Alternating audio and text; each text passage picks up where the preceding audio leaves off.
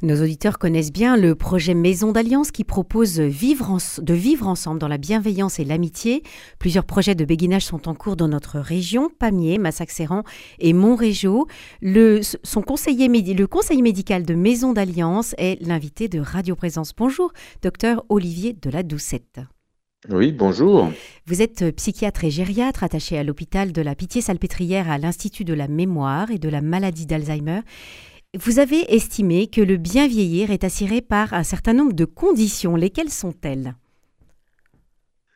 Écoutez, euh, il y en a beaucoup, mais on peut résumer euh, les conditions indispensables pour bien vieillir à à peu près quatre conditions.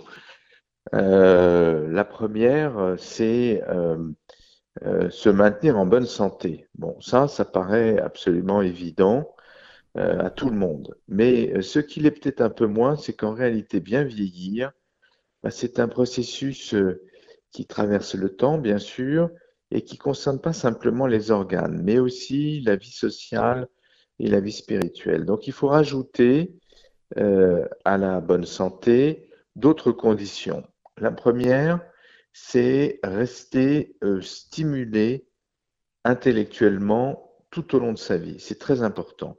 Il faut surtout pas s'arrêter de réfléchir, de faire marcher euh, son intelligence dans toutes les conditions possibles. C'est très important. Ensuite, il faut être actif physiquement, donc pas simplement intellectuellement, mais également physiquement. Et ça, beaucoup de gens l'oublient.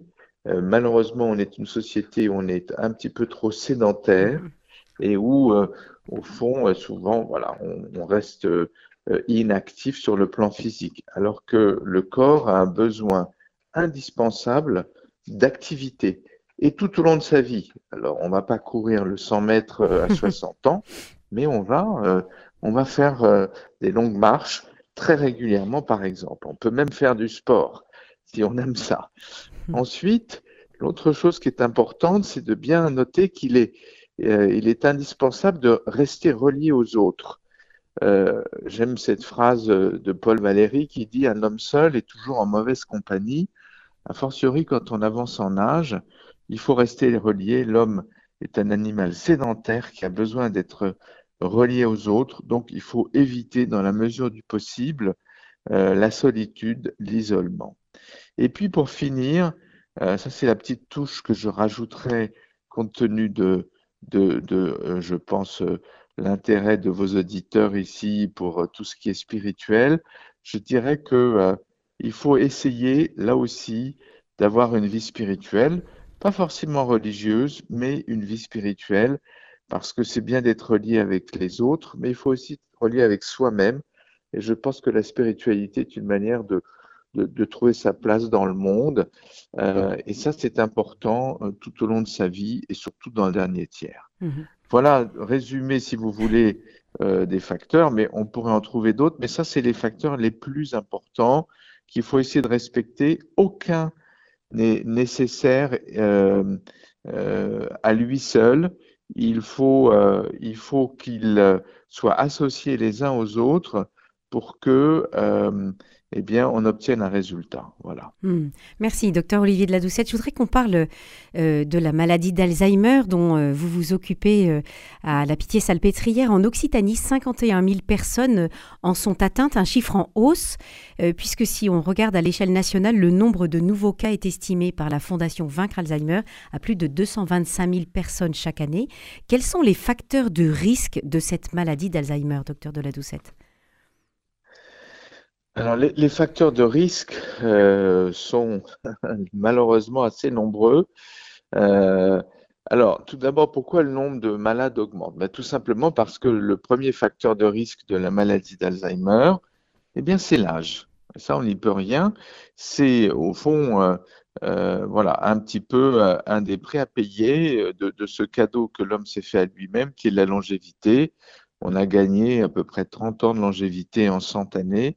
Euh, et euh, plus on avance en âge, plus le risque d'Alzheimer augmente. Hmm. Donc ça, voilà, c'est mathématique. Euh, c'est comme ça. Hmm. C'est pour ça qu'il y a autant de malades et qu'il y en aura de plus en plus.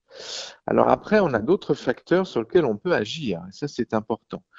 c'est d'abord tout ce qui est lié au problème cardiovasculaire. Moi, j'appelle ça, par image, les bourreaux du cœur.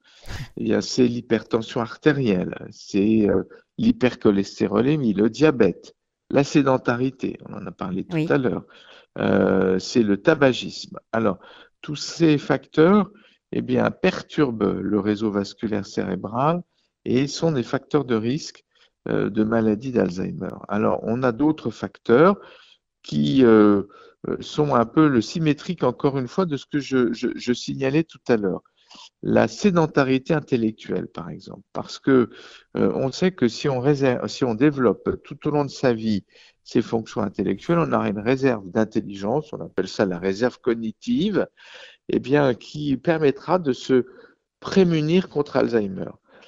ça ne dit pas qu'on ne l'aura pas, mais on l'aura le plus tard possible. Mm.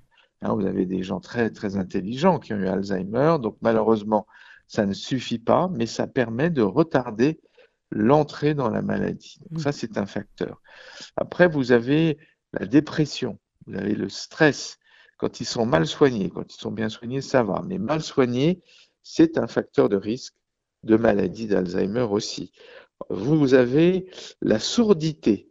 Ne pas entendre, c'est euh, ennuyeux pour l'entourage, mais c'est aussi un facteur parce que quand on entend mal, on est, le cerveau est moins stimulé et puis c'est également un risque majeur de dépression qui est un risque d'Alzheimer. Donc là, peut-être une vigilance particulière pour, euh, pour les, envers les, personnes sourdes euh, pour essayer de leur, de leur fournir le maximum de stimulation intellectuelle euh, dans la mesure de, voilà, de ses capacités absolument, absolument. relationnelles. Mais surtout, surtout, comme on est en prévention, euh, surtout, euh, mon message, et c'est essentiellement les hommes au départ qui sont touchés. Il y a plus d'hommes que de femmes entre, on va dire, 60 euh, et 70 ans. Et puis, ils sont un peu coquets. Alors, ils ne veulent pas aller se faire appareiller. Mais c'est une erreur. Plus on se fait appareiller tôt, eh bien, plus d'abord on retarde l'entrée dans, dans, une surdité profonde et en plus, on stimule son cerveau. Donc, en plus, les appareils maintenant sont remboursés par la Sécu pour certains. Ils sont très discrets. sont de plus en plus petits. Hmm. Donc, il ne faut pas hésiter. Si votre épouse vous dit euh, tu, euh, tu, ne m'entends pas, fais répéter tout le temps les choses. Alors, il y a évidemment ce que j'appelle la surdité euh, conjugale. Ça, c'est une maladie qui est un peu différente, qui est assez répandue. Mais au-delà de ça, il y a vraiment des problèmes de presbyacousie euh, et, ça, il faut, il faut être attentif à ce problème. Hmm. Est-ce que dans les facteurs de risque... Oui, je vous en prie. alors, pour finir, je, parlerai encore de deux autres facteurs. Les troubles du sommeil. Les troubles du sommeil, c'est un vrai problème euh, et il faut faire attention. Le cerveau a besoin de, de, sommeil pour pouvoir réparer un certain nombre de choses pendant la nuit. Donc, il faut faire attention à son sommeil. Et enfin, la solitude, l'isolement, j'y reviens à nouveau, mhm. qui ne euh, fait pas bon ménage avec la maladie d'Alzheimer. Mhm. Voilà. Docteur Olivier de la Doucette, est-ce qu'il y a euh, une forme de maladie génétique euh, dans la maladie d'Alzheimer? Oui. Alors, il y a des formes génétiques qui, heureusement, sont très rares, moins de 1%. Ce sont des familles pardon, où à chaque génération, vous avez la moitié des individus autour de 50 ans qui présentent Alzheimer. Donc en général, elles sont connues, les gens dans ces familles redoutent eh bien, cette pathologie, mais c'est très très rare. La grande, grande majorité des formes de maladie d'Alzheimer sont des formes dites sporadiques, c'est-à-dire euh, on n'est pas encore, euh, on ne sait pas encore pourquoi, c'est une répartition aléatoire et on ne peut pas expliquer exactement ce qui se passe. Il y a des facteurs génétiques qui interviennent, mais qui ne sont pas décisifs. Ce sont, si vous voulez, des facteurs de prédisposition. Donc, ils s'ajoutent à d'autres facteurs pour donner Alzheimer. Et là, aujourd'hui, on travaille dessus, mais on n'est pas encore très sûr de la manière dont les choses s'organisent pour que Alzheimer apparaisse chez les uns, pas chez les autres, et à l'inverse, pourquoi chez certains, il semble être protégé. Mhm. On y travaille.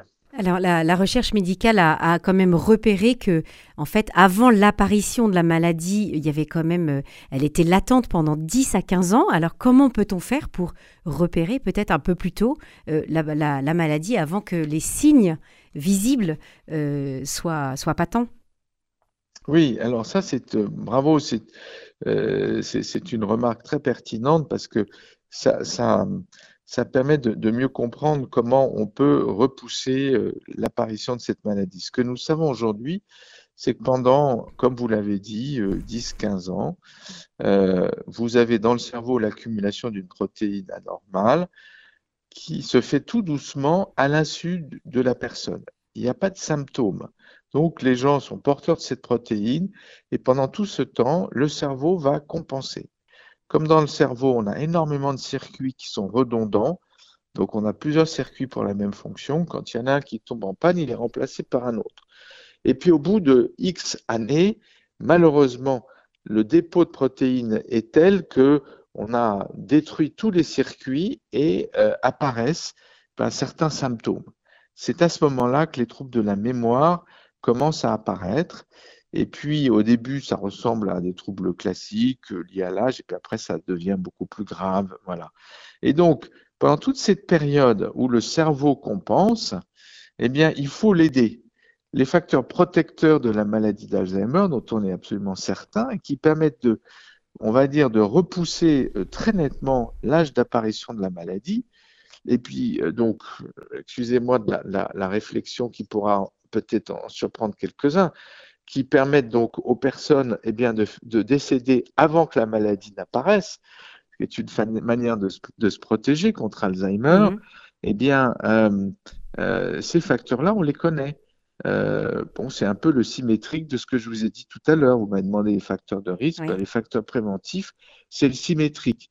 Tous ces facteurs, eh bien, si on les développe, permettent au cerveau de compenser plus longuement, davantage, et de tenir le coup malgré la protéine pendant 15, 20, 25 ans oui, ça, ne va pas réduire la protéine, ça ne va pas empêcher la protéine de se développer, mais ça va permettre au cerveau de, trouver les, chemins alternatifs. Voilà, ça euh, va permettre les deux probablement. Hmm. Ah, les, deux, d'accord. La protéine va se déposer plus lentement et le cerveau va pouvoir réparer davantage. Et donc ça, on sait que ça marche et ça permet, si vous voulez, de, de diminuer le risque d'Alzheimer. On sait que si on repousse de 5 ans l'âge d'apparition de la maladie d'Alzheimer, eh bien, euh, on diminue le nombre de patients de moitié. Parce que ah. c'est encore une fois une maladie qui arrive en fin de vie.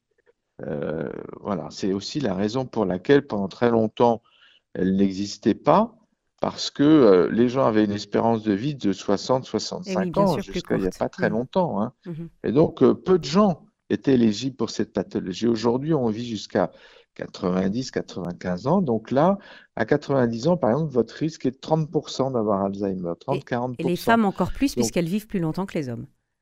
Et les femmes encore plus, absolument. Hmm. Merci beaucoup, docteur Olivier de la Doucette, psychiatre et gériatre attaché à l'hôpital de la Pitié-Salpêtrière à l'Institut de la mémoire et de la maladie d'Alzheimer. Vous nous avez éclairé ce matin sur euh, la prévention de cette maladie. Merci beaucoup. Je vous en prie. Bonne journée.